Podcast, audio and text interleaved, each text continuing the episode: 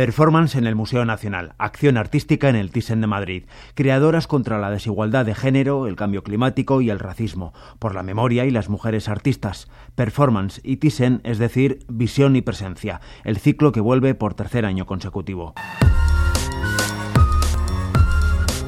Hemos enterrado simbólicamente el patriarcado en el jardín, hemos traído el mar al museo, hemos escuchado el taconeo de bailarinas de flamenco tronando contra la violencia machista, se ha limpiado metafóricamente la herencia colonial de la venta de personas esclavas o incluso hemos visto el recorrer de un río por las distintas salas en pleno junio. Semiramis González es la comisaria de Visión y Presencia. Guillermo Solana, el director artístico del Museo Nacional Thyssen-Bornemisza. Yo creo que el público ha sido un público distinto del que suele venir a las exposiciones mainstream del museo.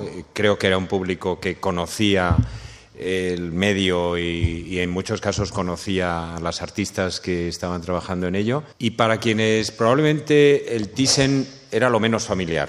Quizá venían por primera vez en mucho tiempo al Thyssen. Y luego había gente que se iba encontrando la performance mientras hacían la visita mm. por la colección y se añadían a participar. También yo creo que de alguna manera desprejuicia la propia práctica de la performance porque muchas de ellas han sido muy participativas. A Semiramis González le atrae esta mezcla de audiencias y los temas que se activan con las performances en el Museo Nacional. Y lo que es interesante es que los temas en el fondo se repiten, no sus aproximaciones. 370 víctimas de violencia sexual. Especialmente en la performance que ha tenido desde su origen una relación muy directa con la protesta social, con el feminismo, con el cuerpo, ¿no?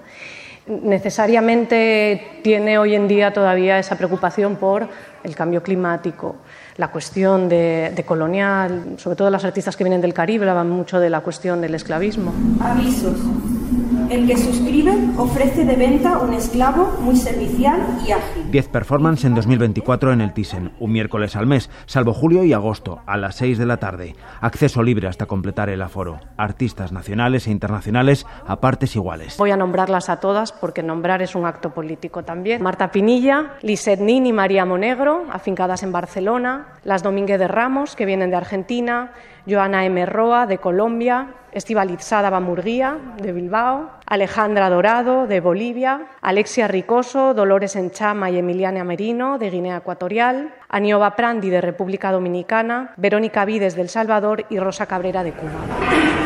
En la participación internacional tiene mucho que ver AECID, la Agencia Española de Cooperación Internacional, con sus centros culturales en Guinea Ecuatorial y América Latina. Eloisa Baello, jefa de Cooperación y Promoción Cultural de AECID. Nos ha hecho mucha ilusión poder incorporar a Guinea Ecuatorial. ¿no? Tenemos dos centros culturales en Bata y en Malabo y siempre es más difícil incorporar a las creadoras africanas y en concreto las de Guinea Ecuatorial en programas artísticos en España. Detenido por pegar en el estómago y arrojar leche hirviendo en la cara a su pareja embarazada. Es muy interesante la de las propuestas.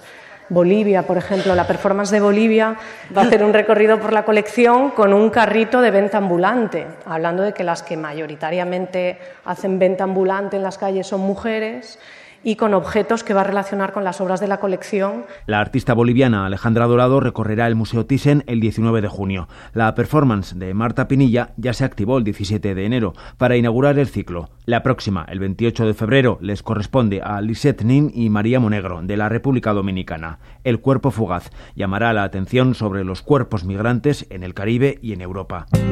El 15 de mayo de 1972, una gran crítica de arte, Barbara Rose, publicaba un artículo en New York Magazine que se titulaba El Museo como Teatro. Y era una reseña de cosas que estaban pasando en el Guggenheim de Nueva York y en el Whitney, algunas representaciones de teatro experimental y de performance. Bárbara concluía, la actividad más animada de este año no han sido en absoluto las exposiciones de los museos, sino la nueva conciencia de la performance como foco de cada vez más actividad y vitalidad en el mundo del arte. Guillermo Solana, director artístico del Museo Thyssen. Los museos no son un lugar simplemente para objetos, sino que son sobre todo escenarios donde suceden eventos.